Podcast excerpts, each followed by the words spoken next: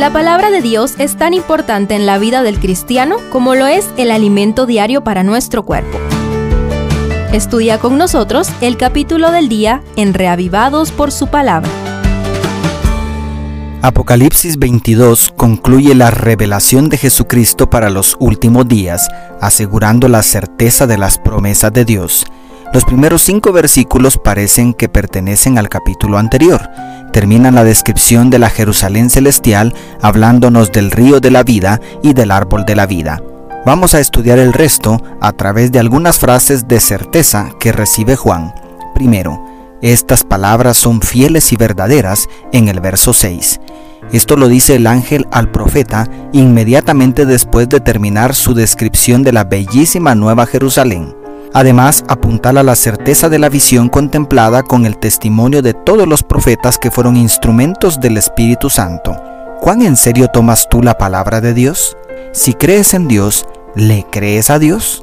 Segundo, bienaventurado el que guarda las palabras de la profecía de este libro, según el verso 7.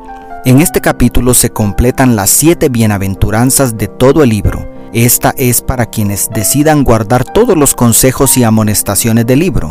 Además, el verso 14 agrega, Bienaventurados los que lavan sus ropas para tener derecho al árbol de la vida y para entrar por las puertas de la gran ciudad. Estas promesas hacen que sea más real y cercano el cumplimiento de la profecía. ¿Deseas participar de la dicha prometida a quienes guarden las palabras de Apocalipsis y los mandamientos de Dios? como traduce el verso 14 la Reina Valera antigua? Tercero, no selles las palabras de la profecía de este libro porque el tiempo está cerca, declara el verso 10. Palabras que contrastan con el recuerdo de Daniel 12:4, cuando al profeta del Antiguo Testamento se le pidió que sellara las palabras de su libro porque eran para el tiempo del fin. Esta declaración quizá del mismo ángel no solo brinda certeza, sino además nos da un sentido de urgencia porque el plan de Dios es ejecutar su profecía muy pronto. ¿Cuán ardiente crees que es el anhelo de Jesús por su amada esposa? Y cuarto, He aquí yo vengo pronto y mi galardón conmigo para recompensar a cada uno según sea su obra. Agrega el verso 12. Al final, el libro tiene la firma del Alfa y la Omega, el testigo fiel y verdadero Jesús mismo se acerca al profeta en la última visión para asegurar el cumplimiento de los bellísimos y perfectos planes de Dios. Su último mensaje es, el que da testimonio de estas cosas dice, ciertamente vengo en breve. Amén. Sí, ven Señor Jesús. Como dice el verso 20. ¿Qué más podemos pedir? Jesucristo nos da su palabra y su palabra es fiel y verdadera.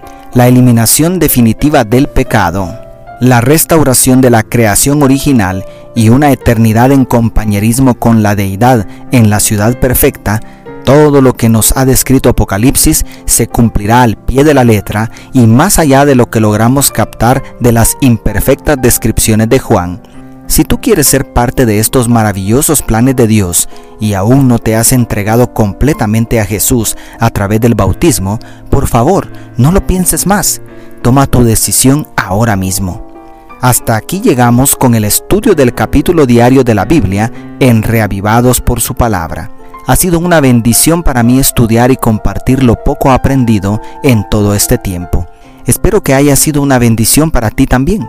Te agradezco muchísimo por acompañarme hasta este momento y espero contar con tu grata audiencia en los próximos proyectos que Dios permita realizar. Un abrazo y Dios te bendiga tu pastor y amigo Selvin Sosa.